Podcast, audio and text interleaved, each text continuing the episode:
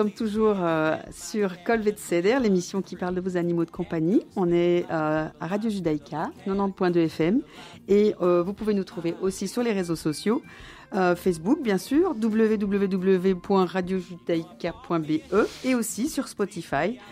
tous, nos, podcasts sont, sont répertoriés là. L'émission Col Vet Ceder, l'émission qui parle de vos animaux de compagnie.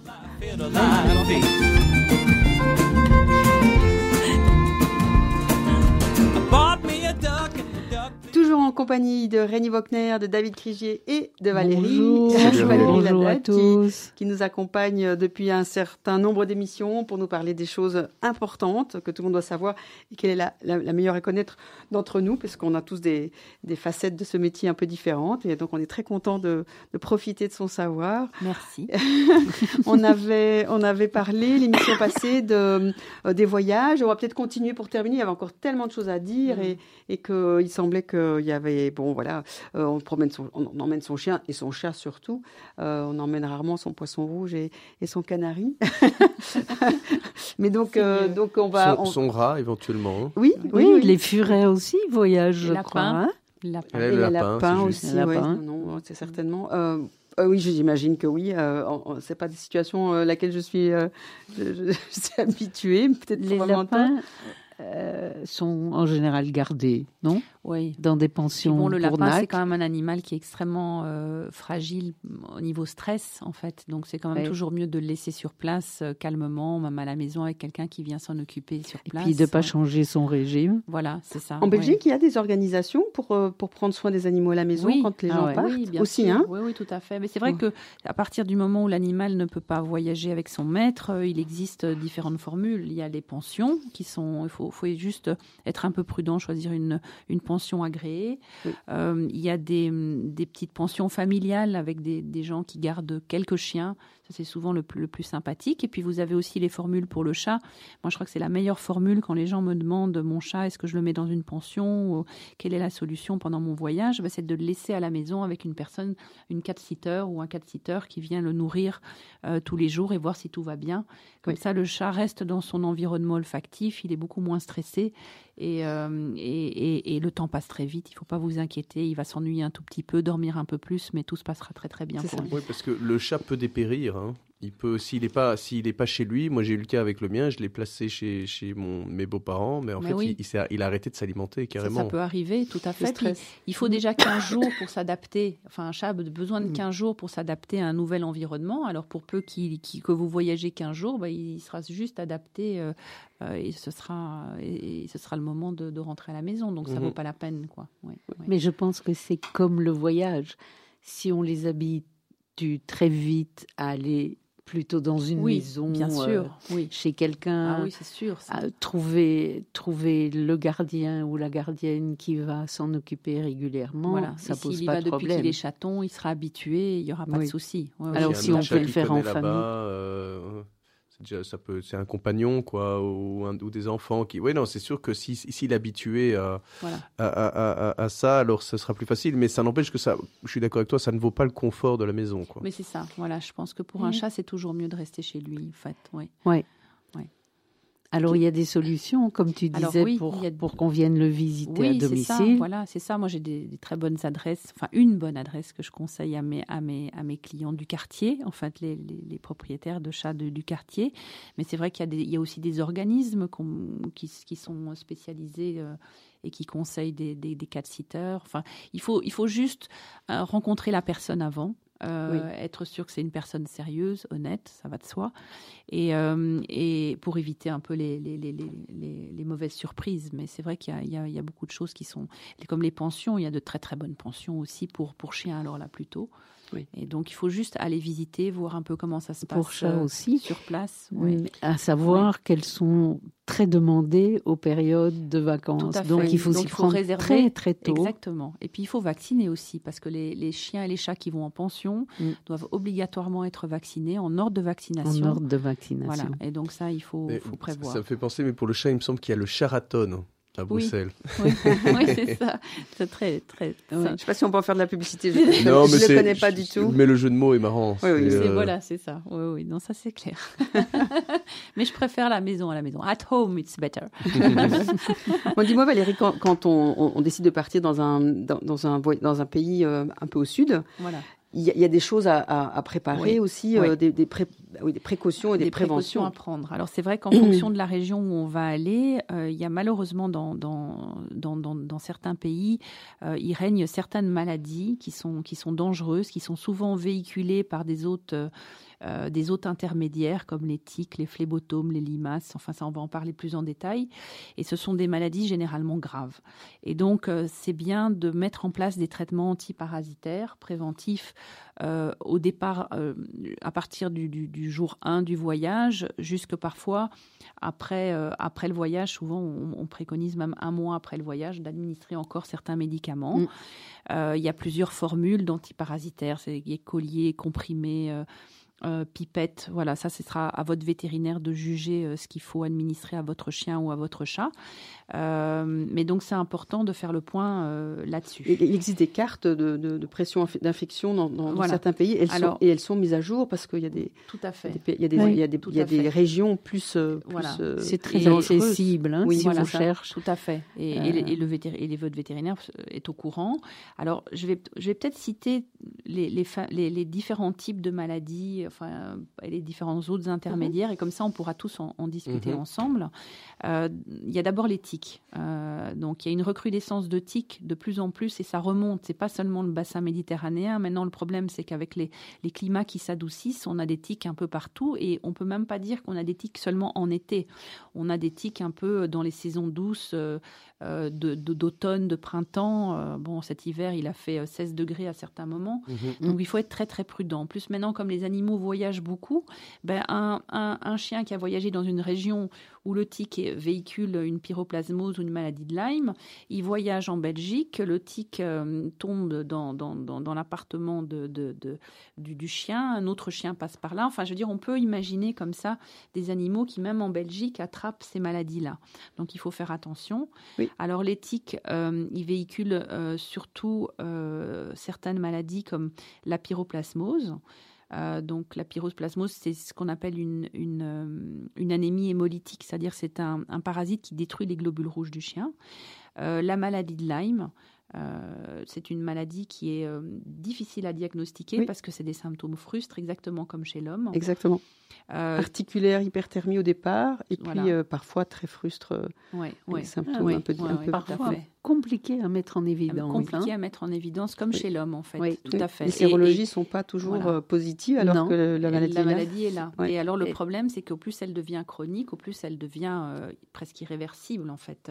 donc oui, et difficile à diagnostiquer. difficile à diagnostiquer. Et, pour reparler de la babésiose, c'est quelque chose qu'on voit en urgence. Hein. Donc souvent l'animal il est en un coup léthargique, anorexique. Euh, des urines, blancs.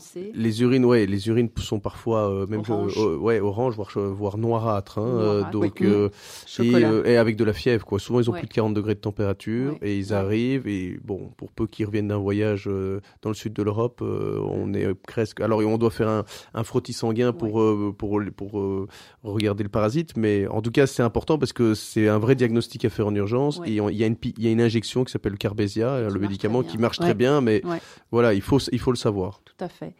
Est-ce qu'il y, a un effet secondaire au Carbésia si on suspecte cette maladie et que c'est une maladie auto-immune et, pas, et, pas, et pas parasitaire Oui, oui tout à fait, exact. Il y a, il y a des effets secondaires, donc c'est pour ça qu'on on fait du Carbésia que quand on est sûr que c'est une babésiose. Mais c'est vrai que c'est une maladie qui est assez facile à diagnostiquer sur frottis sanguin. Souvent, mhm. quand l'animal est en crise aiguë, on voit des, des, des babésias euh, mhm. dans, dans, les globules rouges. On mhm. peut regarder ça sur une lame au microscope et on, les voit assez facilement. Et le vétérinaire généraliste, en général, il a un microscope au cabinet, donc il peut facilement faire le diagnostic lui-même sans devoir attendre et, un labo. Et si pas, il va, il va envoyer la lame au labo et en, quelques heures, il a le diagnostic. Parce que maintenant, nos labos sont super rapides et on a les diagnostics dans la journée. Donc euh, voilà. C'est rassurant. Euh, oui, c'est rassurant, tout à fait. Il y a aussi l'erlichiose, qui est peut-être un petit peu plus rare quand même comme maladie. Je ne sais pas si David, tu en vois beaucoup en urgence. Non, hein, c'est pas tellement. On le suspecte hein, plus qu'on le diagnostique. Voilà. Et qui donne surtout, des, voilà, oui. et qui donne des pathologies respiratoires, surtout des symptômes respiratoires notamment. Oui, oui. toi, je ne les diagnostique pas beaucoup. Oui, c'est ça, d'accord. c'est surtout prise de sang et oui, oui, oui, de toute façon, oui, oui, c'est ça. Alors, donc ça, on a parlé des tiques. Euh, les phlébotomes maintenant, qui sont des petites bestioles qui, qui sont entre la taille de la, de la mouchette et, de, et de, du moustique, qui sont des petits insectes qui adorent, enfin déjà qui, qui règnent dans les, dans, surtout dans les zones méditerranéennes, euh, et, qui, euh, et qui adorent piquer près de l'eau. Euh, souvent près de l'eau, comme, comme, comme, les moustiques, comme, les moustiques, tout à fait, et qui adorent piquer euh, lorsque le soleil se lève et le soleil se couche. Mhm. C'est des, des, moments d'ailleurs où il faut être prudent, il vaut mieux rentrer ces animaux mhm. plutôt que d'aller en terrasse avec eux. Et ce sont des euh, insectes qu'on n'entend pas voler. Et qu'on n'entend pas et qu'on ne voit pas et qui passent dans les petits trous des moustiquaires. Donc il faut faire attention. Alors, ces insectes-là, donc, ils sévissent surtout dans le bassin méditerranéen. Euh, et ils transmettent une maladie qui est épouvantable et qui s'appelle la leishmaniose. Mhm. Épouvantable. oui, c'est ça. Alors, c'est une vraie crasse. C'est une maladie qui donne des symptômes cutanés, des symptômes hépatiques, rénales. Euh, enfin, vraiment, c'est une maladie dont l'animal ne se, ne se, ne ne enfin, l'animal ne s'en débarrassera jamais. On pourra stabiliser la maladie, la rendre silencieuse, mais l'animal sera toujours porteur de, la leishmaniose, donc il n'en guérira pas. Un peu comme la malaria chez l'homme. Voilà, exactement. Et, d'ailleurs, je, me permets de, t'interrompre pour dire qu'il existe donc, donc certains pays du monde, comme le Canada, ne, ne, tolèrent pas les animaux séropositifs à la leishmaniose. Ils en demandent l'euthanasie. Parce que c'est une, c'est une zoonose. Bien sûr. Si un phlébotome pique le chien et dans la même, dans la même journée euh, pique le, son maître, on, peut, on, peut, on peut développer cette, cette maladie. Tout à fait. C'est l'équivalent du calazar humain. Hein, c'est ça. Exactement. Et c'est une maladie grave qui détériore tous les organes. Euh, parce que le parasite s'y développe euh, et, qui entraîne des déficiences multi, euh, multi, multi, organiques. Alors une bonne nouvelle, c'est que la prévention est excellente maintenant. On a vraiment vraiment de très très bons produits qui préviennent cette piqûre du phlébotome si il est bien appliqué.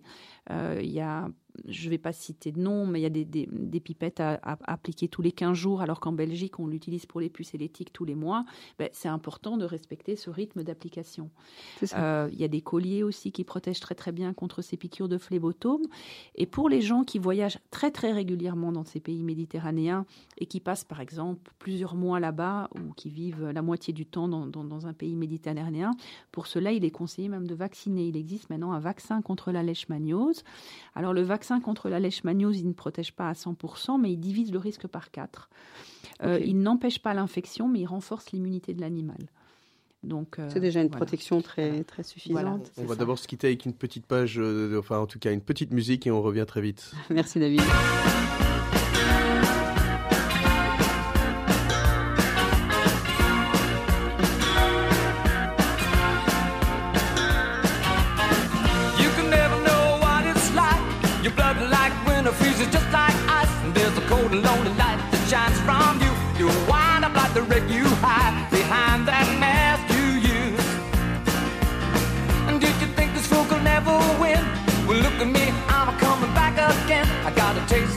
in a simple way. And if you need to know while I'm still standing, you just fade away.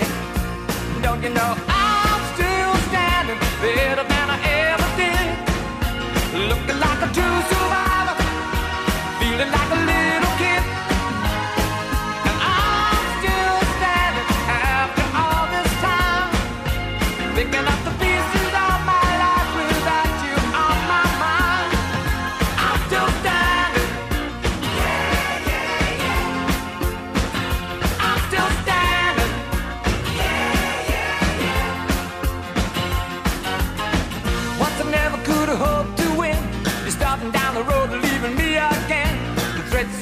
Were meant to cut me down. And if my love was just a circus, you'd be a clown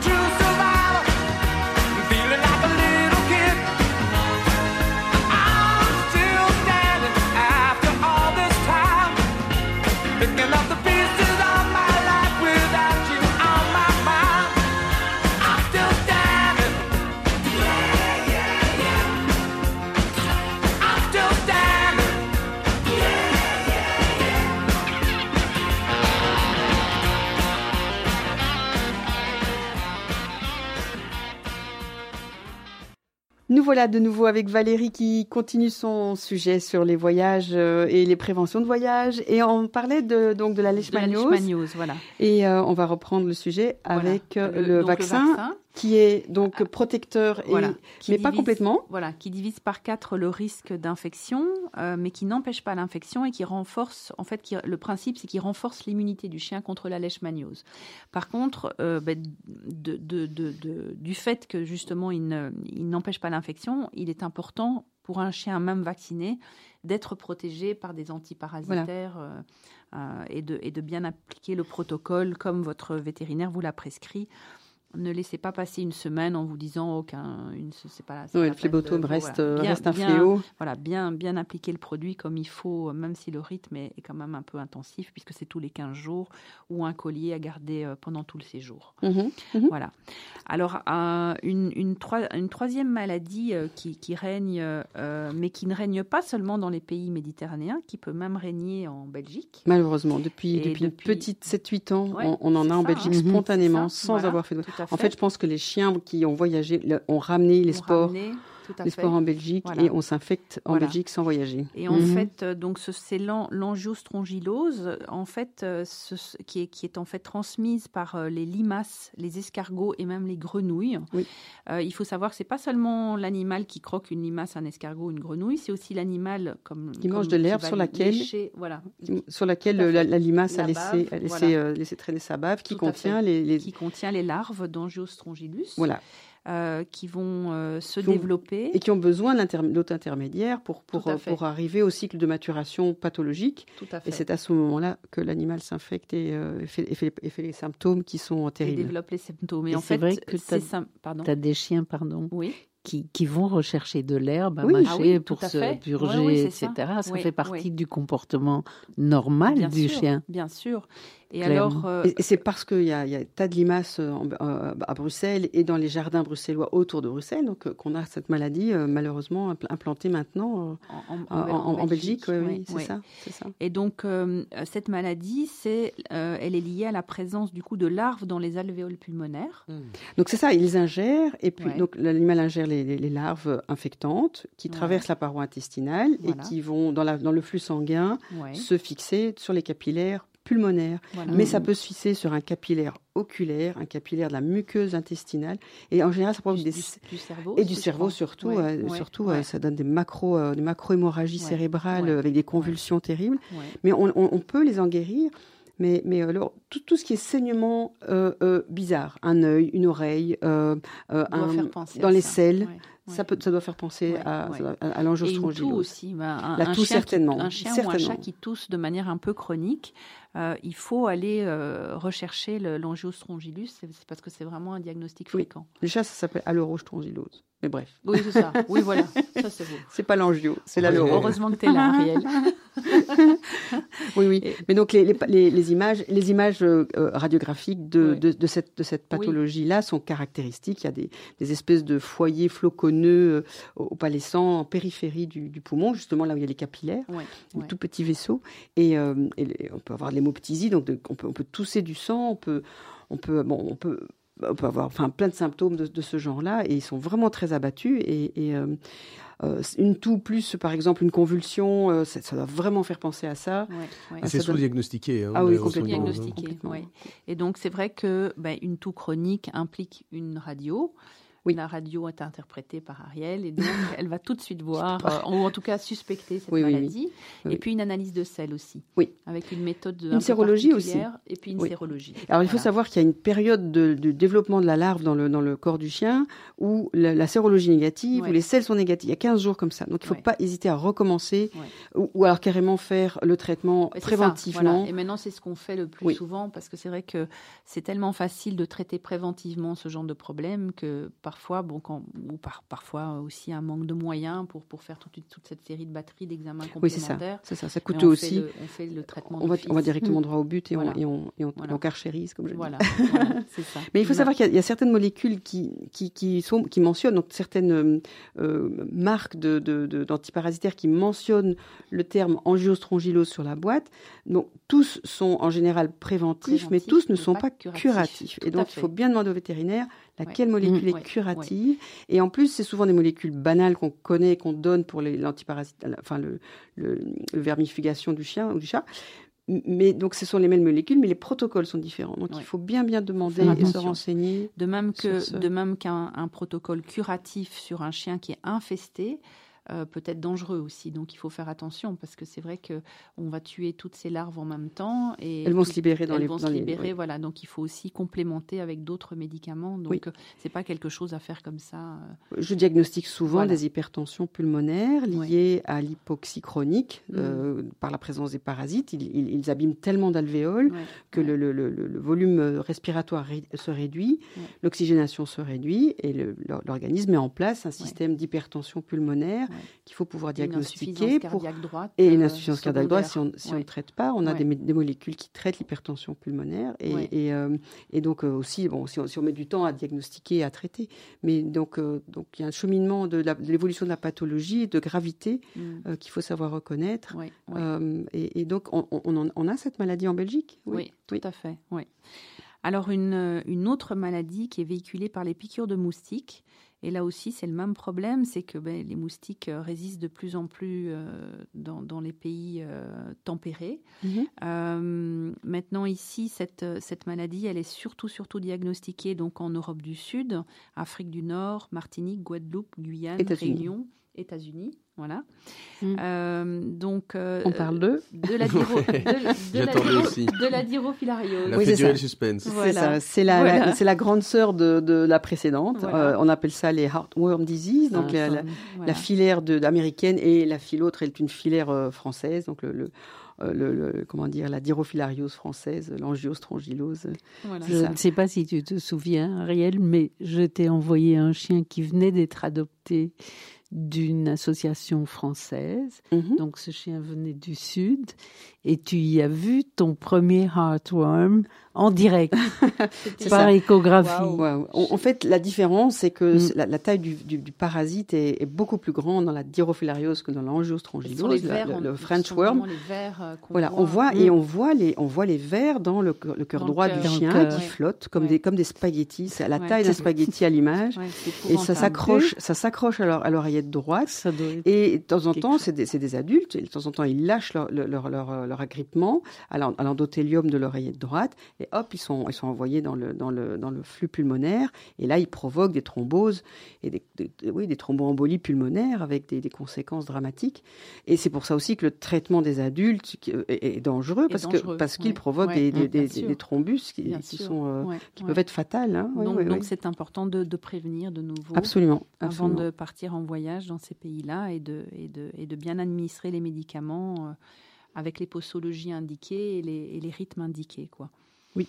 Voilà. Et hum, quand on part en vacances avec son animal, on fait toutes ces préventions et tout ça, mais s'il lui arrive un bête petit bobo, on n'a pas vraiment besoin d'aller voir le vétérinaire. Qu'est-ce qu'il faudrait avec soi pour avoir une petite trousse de secours Alors c'est bien d'avoir voilà une petite trousse de secours. Donc là, je vais faire une petite une petite liste. Je vais vous dire la petite liste euh, de ce qu'il faut avoir avec soi. Donc un médicament contre les nausées et les vomissements et, et, le mal, et, le mal, de transport éventuellement. Genre maropitant Genre maropitant, mhm. ça c'est très efficace. Mais ça, ça se prescrit par le vétérinaire quand prescription, même. Oui, oui on ne peut pas l'acheter. Voilà, c'est pas en, en, vente libre. C'est pas en vente libre. Voilà. Des probiotiques en cas de, de diarrhée. Alors euh, le Fortiflora, Procanicar pour ne citer que. Un supplément nutritionnel en cas de diarrhée comme l'ultradiar, le smecta, enfin il y en a plein d'autres. Les pansements hein. digestifs. Voilà. Tout ça, c'est sans, sans, ordonnance. Voilà, sans ordonnance parce que c'est toujours utile en cas de diarrhée bénigne. Euh, genre une transition alimentaire, on donne pas toujours la même nourriture. Tiens, ça aussi c'est quelque chose d'important à dire, c'est d'amener la même, essayer d'amener un peu de nourriture de, de, de, la maison en voyage avec son animal pour qu'il n'y ait pas de transition alimentaire justement.